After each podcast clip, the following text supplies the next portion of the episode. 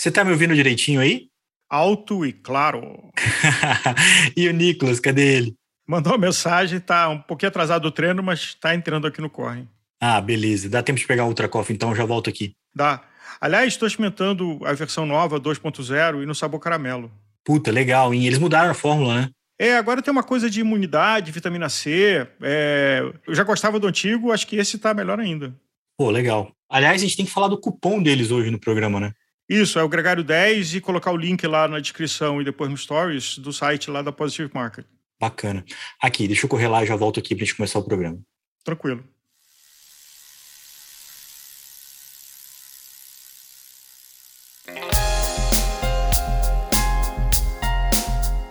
Seja muito bem-vindo ao Gregário Cycling, eu sou o Leandro Bitar e o nosso tema da semana é quadril.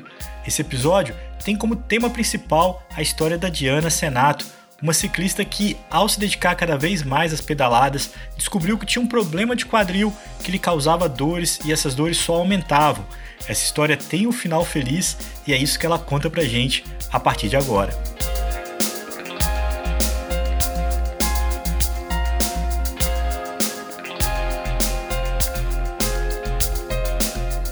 Gregário Cycling Podcast é apresentado por Ciclorotas SP CCR, um projeto feito por ciclistas para ciclistas.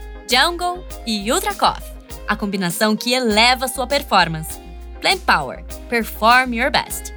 Ciclovia do Rio Pinheiros, a ciclovia que revoluciona o jeito de pedalar em São Paulo. Saiba mais sobre nossos parceiros na descrição deste podcast.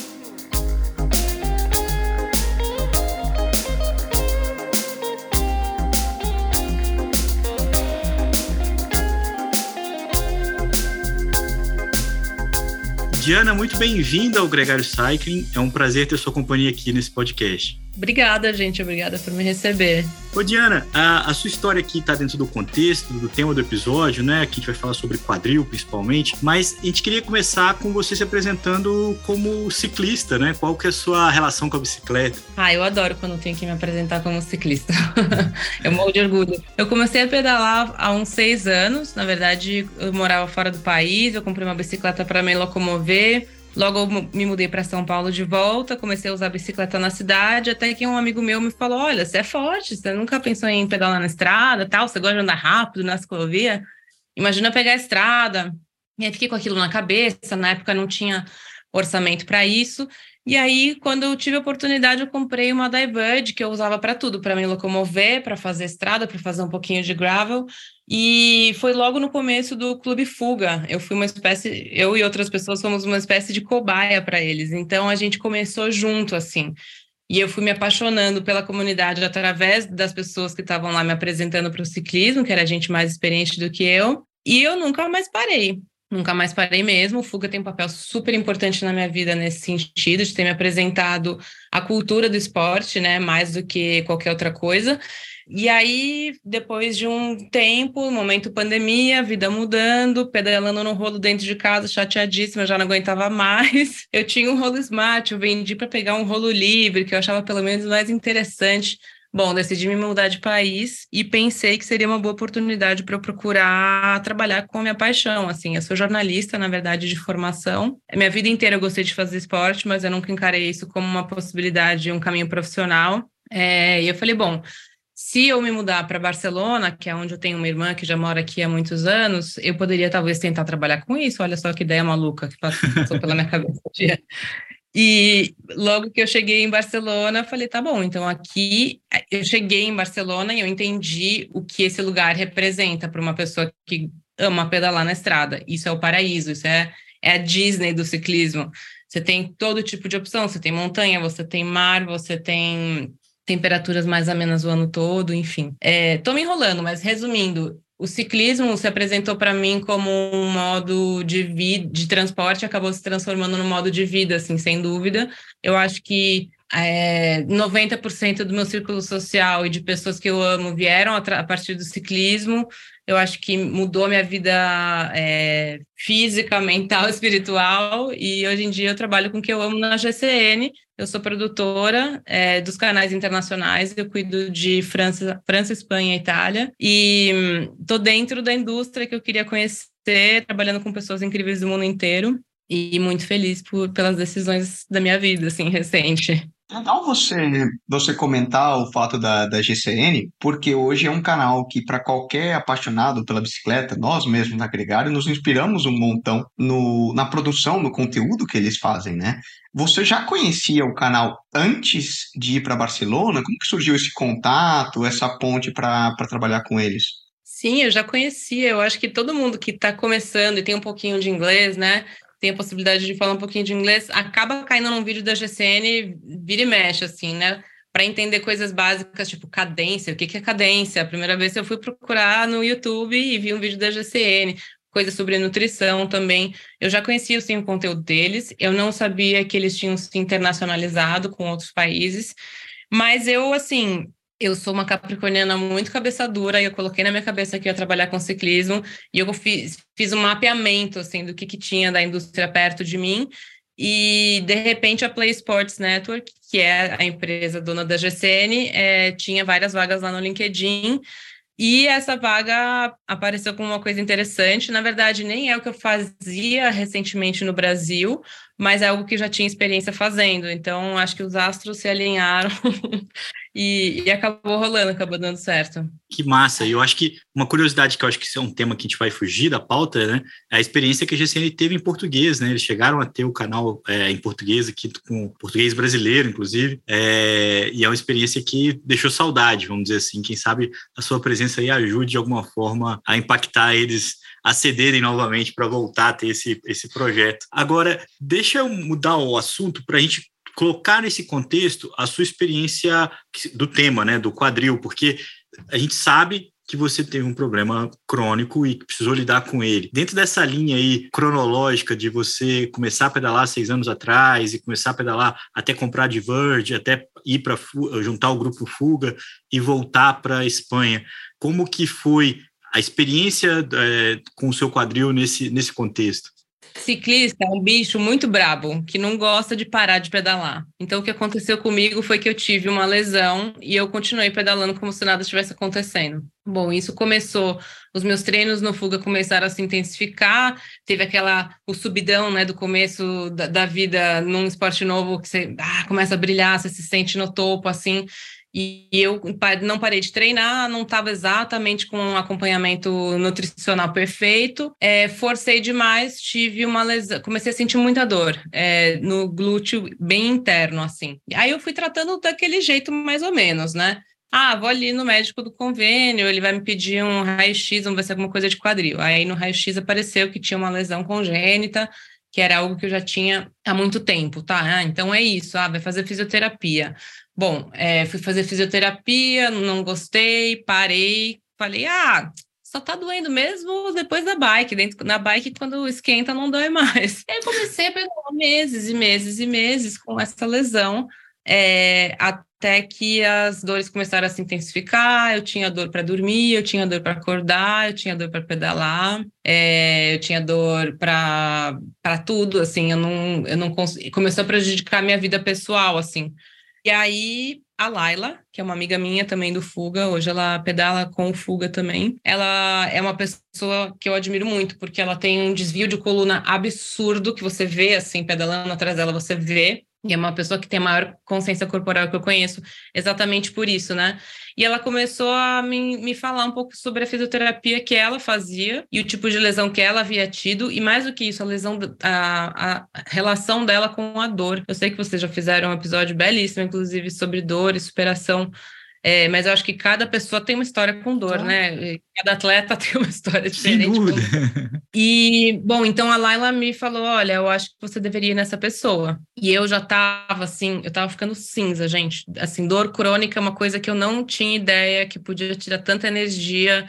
E eu fui olhando por cima e fui querendo continuar pedalando, porque eu tinha uma meta anual, porque eu tinha uma meta semanal, porque o Strava estava me avisando que eu estava ficando atrás uns números, me cobrando por números e por coisas que, assim, numa vida de atleta amador como a minha, não fazem o menor sentido, né? Famosa é... cabeça dura, Diana, se isso me permite dizer. É isso. Acho não, que todo ciclista se identifica aquele, orgulho de falar, olha, eu quero ver X mil no, no é ano. Você sabe que você está se machucando. É um bobeiro, né, cara? É o, é o Shut Up Legs como lema, né? Assim, é o famoso sem dor, né? Tipo, agora, a sua dor, ela tinha um vínculo com a intensidade do pedal ou o fato dele ter sido um problema crônico era, era só a bicicleta que chamava a atenção dessa dor? Ela, ela aconteceria ali é, de qualquer forma? Não, a questão é, eu tenho uma questão com o meu quadril é, direito, que na corrida, que eu também corro, né? Na corrida se manifesta de uma maneira e na bike se manifesta de ah, outra. Mas com a intensidade do pedal, sem dúvida, é, piorou muito e, pior, e começou a piorar em progressão geométrica, assim, até eu ficar com dor para respirar, dor para existir, dor 24 horas por dia. Bom, aí eu fui procurar um médico que me falaram, cara, esse cara é especialista em dor, vai nele, era um cara que era aí Santa Casa, não sei o quê um cara muito interessante, uma metodologia um pouco integrativa, ele não era só microfisioterapeuta e fisioterapeuta, ele também usava outras, é, outras sabedorias dele ali, e a gente falou um pouco sobre isso, sobre dor, ele falou, ah, deixa eu identificar exatamente qual é o ponto da sua dor, porque eu acho que não é onde você está me dizendo, eu falava, ah, é, eu, eu, eu, aqui com ali, porque o médico o ortopedista que me atendeu antes tinha me falado, ele falou, acho que não é exatamente aí.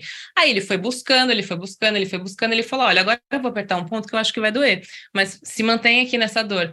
Aí ele apertou com tudo e assim, eu vi estrelinha, eu vi estrelinha. Doeu muito, mas foi muito doido porque no, naquele momento, aquela dor, eu entendi exatamente onde era. E aí eu podia levar isso depois para minha para minha outra fisioterapeuta e a gente começou a trabalhar sabendo que era no piriforme, que a minha lesão era no piriforme. Bom, e aí começou o processo de hum, identificar quais eram os melhores exercícios para mim na fisioterapeuta. Eu passei por duas profissionais. A segunda profissional que me atendeu foi a Naira e eu fiquei completamente apaixonada pelo método dela, é, pela maneira como ela trata os pacientes, pela maneira como ela enxerga o processo todo, a dor, enfim, ela me ensinou muito. Ela foi, além de uma grandíssima profissional, uma, uma amiga, inclusive, e eu aprendi muito sobre mim também nesse processo junto com ela, porque tinha dias que eu chegava lá morta de dor e ela falava: Meu, não faz sentido, a gente está fazendo aqui, é a 19 sessão que a gente está, você está com dor, o que, que aconteceu? Vamos falar sobre sua vida? e aí tinha um monte de coisa que se relacionava, né? É muito louco onde, onde a gente guarda esse sentimento da dor, né? Quando a gente é atleta, em que momentos a gente ignora, em que momentos a gente sobressalta. É, e aí com a Naira foi tudo um grande aprendizado, foi maravilhoso. É, ela ela começou a pedalar no meio do, do, nosso, do nosso tratamento juntas, e o que deixou tudo muito mais interessante, porque ela começou a usar os músculos, ela começou a ver exatamente onde pegava, e ela começou a criar exercícios específicos para mim. Então foi um presente, assim. E ela é uma pessoa muito comprometida e muito nerd. Eu adoro trabalhar com nerd. Eu também sou. Então a pessoa vai lá e te manda um artigo científico para você ler. E aí você fala, tá, entendi mais ou menos, me explica melhor. Eu sou muito fã dela. E, ah, bom... um curso, um PHD quando você sai, né? Eu já percebi que se a gente pedir para você explicar todo o sistema, né, de o, o como tá ligado os músculos no quadril, rotação, flexibilidade, tudo, tá. você vai dar pro, vai dar uma aula melhor que muito fisioterapeuta aí, que é um especialista. Eu amo, eu isso me dá, isso me empodera, sabe, para saber exatamente coisas que até para sozinha buscar soluções assim. Então, quando eu me mudei para cá, ela, a gente fez um, um, acordo que ela me passaria uma série de 10 exercícios, 15 exercícios, e eu alternaria fazendo fortalecimento usando três de cada vez ou quatro de cada vez. Então a gente fez uma sessão assim, nossa, eu saí destruída, tomei, quis tomar um gel assim no meio da sessão, tão cansada que eu tava. E foi maravilhoso porque aí ela me passou os exercícios que eu precisava. Tudo isso me levou a entender que musculação é uma coisa que ciclistas não fazem e precisam muito fazer. Ninguém faz, gente, ninguém faz musculação. É uma vergonha e a gente precisa fazer. É, eu ainda tenho a questão da corrida que me exige fortalecer ainda mais. E eu comecei a gostar do fortalecimento. Eu comecei a gostar de exercícios de força e trabalhar com peso, que era uma coisa que eu odiava antes. Eu acho que tudo depende de como você faz, né? De como você aprende a fazer também. Mas e a bike, Diana? Porque nesse processo, que eu não imagino que foram seis meses, foram, é, foi um período mais longo, assim, onde você teve que, em alguns momentos, intensificar o trabalho de musculação, mas você teve também que diminuir a bike, o Strava ficava lá te avisando que é, você está uns dias sem treinar, é, ou você conseguiu rodar de um jeito diferente. Como é que Não. foi a sua adaptação nesse ciclo? Tristeza e solidão, assim. Eu queria pedalar rápido e pedalar com as pessoas que eu gostava de pedalar. E não dava. A Naira me ajudou bastante a, a enxergar isso, que eu precisava saber moderar. Isso faz parte da vida do atleta mesmo que é amador, né? Você precisa saber dosar e precisa ouvir bem seu corpo. E eu também tenho a sorte de ter um grande amigo que é meu, meu coach hoje em dia, inclusive agora a gente está na mesma planilha, que é o Magu Ramos, que também trabalhou um tempo no Fuga. E ele sempre trocou ideias filosóficas comigo a respeito disso. Tipo, tá, você tá querendo provar o quê para quem? Sabe uma pessoa que te conhece e que sabe como você gosta de performar e de como as obsessões, assim. Então ele também me ajudou muito a, a sair desse lugar do número. Ele é um cara que me incentiva a caminhar, por exemplo. É, ele é uma pessoa que me incentiva a enxergar o esporte em outros lugares, porque assim como ele também sou apaixonado por isso. Então, é muito pobre, né? A gente fazer as coisas pelo Strava. Não, a gente tem que Sim. fazer pela experiência, porque a gente gosta, porque faz a gente se sentir bem, enfim. No fundo é nosso, né? Essa necessidade de autoafirmação Mas é e de ego, mostrar. porque É, tem lugar onde eu vou mostrar aquilo, É entendeu? o espelho, né? O Strava, né? É onde se exato, reflete ali. exato. Agora, além da, do trabalho de fisioterapia e de musculação que você trabalhou aí para corrigir, na bicicleta, você também teve que mudar alguma coisa é, do jeito de pedalar na prática? Ah, ou qu- quais equipamentos estavam disponíveis ali para você é, lidar melhor com esse desconforto? A família, a família do Fuga é uma família muito de muita gente boa, assim. Então o Bruno Rosa sempre foi meu fitter e ele sempre me acompanhou. Então meu fit mudou bastante quando eu comecei a ter bastante dor. É, ele já tinha feito uma adaptação. Depois que eu comecei a fazer a fisioterapia, que na verdade era tipo exercício de força pesado. A Naira, assim, tem uma mão pesada, gente. Parece que ela é um doce de pessoa, mas assim, ela me deixava acabada. É, no- um pouco no meio, no, no meio do tratamento com a Nara, a gente também refez o bike fit e mudou algumas coisas. E, inclusive, recentemente também eu mudei outras coisas no bike fit. Eu acho que é uma coisa que você vai.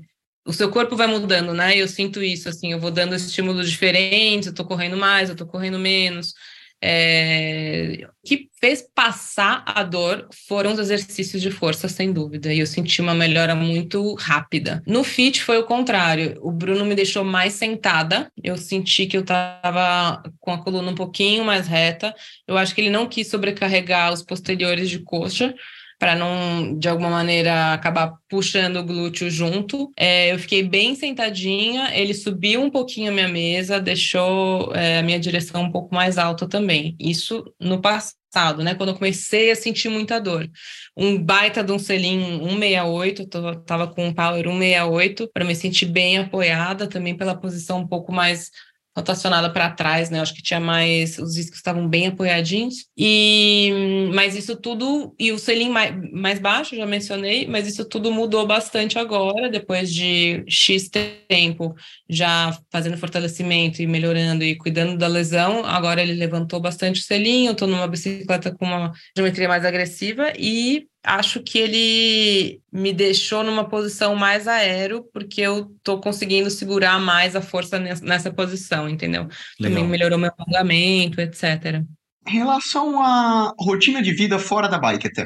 É, eventualmente, desde o do início desse processo todo, com a mudança de São Paulo para a Espanha e etc., você nota que diferenças na sua rotina como um todo, tempo sentado, necessidades é, de lifestyle em geral também impactam na sua dor? Sem dúvida, sem dúvida. Eu tenho um trabalho de ficar muitas horas sentada, olhando para duas telas, mas eu consegui um standing desk, né? Que são essas mesas que você pode usar levantado, né? De pé, trabalhar de pé. E trabalhar de pé me ajudou muito é, a liberar um pouco a tensão, que, enfim, posição, coluna, etc. É, eu, to- eu tomo bastante cuidado com a ergonomia para ter real noção, assim, se eu tô tantas horas seguidas numa posição que vai ser confortável ou não. Mas, acima de tudo, eu acho que mudou meu jeito de pedalar, porque aqui eu não pedalo tão forte é, e nem pedalo tanto. Apesar de eu pedalar, é, eu ter mais opções de lugares para pedalar. Aqui eu não tenho um clube, aqui não tem pessoas me esperando na USP, nem na ciclovia, não tem... É, é, é diferente, eu tive que me adaptar um pouco a uma, a uma outra rotina de pedal mesmo. No começo eu fiquei super carente do fuga, depois você vai descobrindo que você né, pessoas para pedalar junto, até treinar sozinha, que era uma coisa que eu não fazia. Não manjava nada de rota. Quantas vezes eu não saí para pedalar com fuga num sábado sem saber nem para onde eu estava indo, assim, só seguindo o pelotão. E aqui as coisas mudam bastante, né? O problema de trabalhar com ciclismo é esse, né, Nicolas? Você acaba pedalando menos. total, total. Diana, a sua relação, acho que a gente pode falar aqui que teve um final feliz, né? Essa, essa sua lesão e a forma como você conseguiu é, recuperar e voltar. A sua relação com a dor como um todo, como a gente começou brincando aqui com as ideias do legs, a ideia de pedalar eh, sem se incomodar com a dor e superar essa dor o tempo todo, que é uma questão do ciclista é, em geral, mudou. Hoje você lida diferente com a, com a dor que você sente ao pedalar, porque teve que lidar com uma dor tão intensa como essa? Olha, eu acho que eu passei por ciclos. Eu acho que depois que eu tive que diminuir a quantidade de treinos e realmente me dedicar e olhar para isso como um problema, eu fiquei um pouco traumatizadinha de sentir dor. Eu passei um bom tempo sem querer sentir muita dor. É, e aí, logo, logo que eu cheguei aqui, eu fiquei meio, tipo, meio fresca para umas coisas. Ai, não, ai, que tô com medo de descer. Ai, tá me dando vertigem. Ai, não sei o quê. Eu fiquei um pouco ressabiada, assim, sabe? Eu não queria passar nada dos meus limites, assim. E isso me deixou com experiências chatas pedalando, chegar a chorar, assim, no meio de um pedal. É, de não conseguir terminar um pedal, de parar e pegar um trem e voltar, coisas que eu nunca tinha feito, assim. E depois, aos pouquinhos, eu fui entendendo que eu tinha que passar por outras coisas, né? Outros, outras superações e é, entender que eu, na verdade, gosto de colocar meu corpo à prova. Eu acho muito gostosa essa sensação de voltar de um treino destruído, entrar no chuveiro e falar: Meu Deus, que delícia! É, eu sinto falta disso. Então, agora eu acho. Eu também tô com uma bicicleta nova que tá me deixando muito mais animada para treinar. É, agora eu tô com muita vontade de voltar a treinar mais forte. E aí eu tô num desafio na GCN, que eles me enfiaram lá de, de, de voluntária, de voluntária ah, é? na verdade que é um desafio com o Swift, que chama 30 em 30. Eu preciso fazer 30 minutos de exercício por dia por um mês seguido, sem parar, sem furar nenhum dia. Eu posso fazer Swift, eu posso fazer bike fora, eu posso fazer academia, o que for. Mas isso me deu um insight, porque eu estava muito focada num volume de treino de bike e não estava tão saudável assim. E agora eu estou tipo, mesclando várias coisas e fazendo um volume menor, mas diversificando mais, com mais estrutura todo dia, estou me sentindo, tipo, muito melhor, sabe? Então também está me ensinando um pouco de ah, modulação, é muito louco, né? Quando você vai mexendo nas coisas do próprio corpo, assim, como é que as coisas vão se respondendo, né? Tem coisas novas sempre para aprender sobre o corpo. Eu acho isso muito bonito. Aí até entrando numa teoria de, de treinamento, né? Tem muito treinador que fala, não, o corpo entende de metabolismo, o corpo entende de movimento. Então, não importa o que você estiver fazendo, até para isso, isso vem muito de países nórdicos, né? Porque às vezes eles não podem pedalar o ano inteiro, né? O brasileiro, quem mora num país do hemisfério sul ou com bom tempo, você anda, se você quiser, 365 dias no ano. O quem mora no, no Canadá, na Noruega, onde for, não podem pedalar o ano inteiro, então o atleta tem que buscar outras modalidades. E o que você relata é justamente isso. O corpo, a fisiologia humana, que entende é movimento, não é?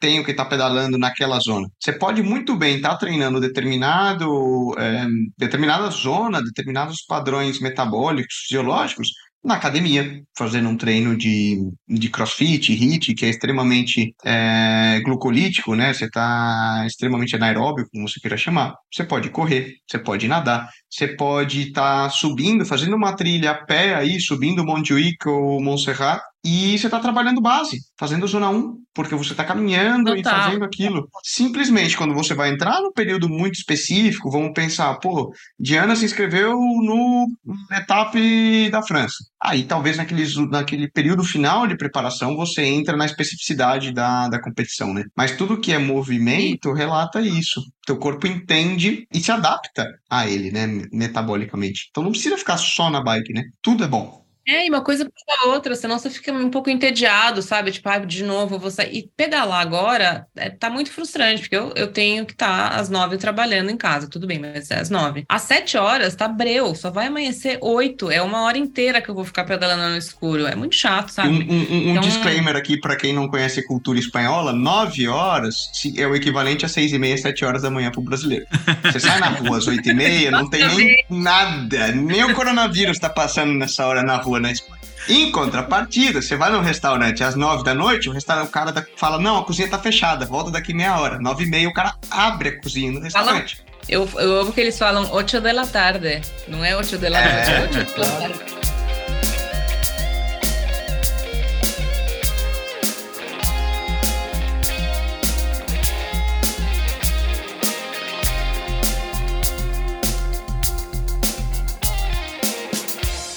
Conheça os produtos Gregário, itens de qualidade com a nossa identidade. A caramanhola preferida do pelotão com a nossa cara. Conheça a Fly Elite, edição especial Gregário.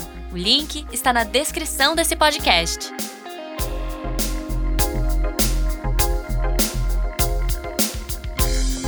Muito legal a história da Diana e ela é complementada nesse episódio com outras duas entrevistas. Escute o bike fitter Bruno Rosa e a fisioterapeuta Naira Rabelo. Os dois trabalharam no processo de recuperação da Diana e falam não só sobre esse caso, mas também de uma forma ampla sobre os problemas mais comuns de quadril para quem pedala. Se essa é a sua primeira vez aqui na Gregário, sempre fica o convite para que você siga a gente nas mídias sociais, siga a gente também no seu player de podcast favorito e se você estiver assistindo a gente no YouTube, se inscreve, ligue as notificações e fique ligado em tudo que acontece por aqui. A gente tem sempre muito conteúdo pensado para quem é apaixonado pelo ciclismo.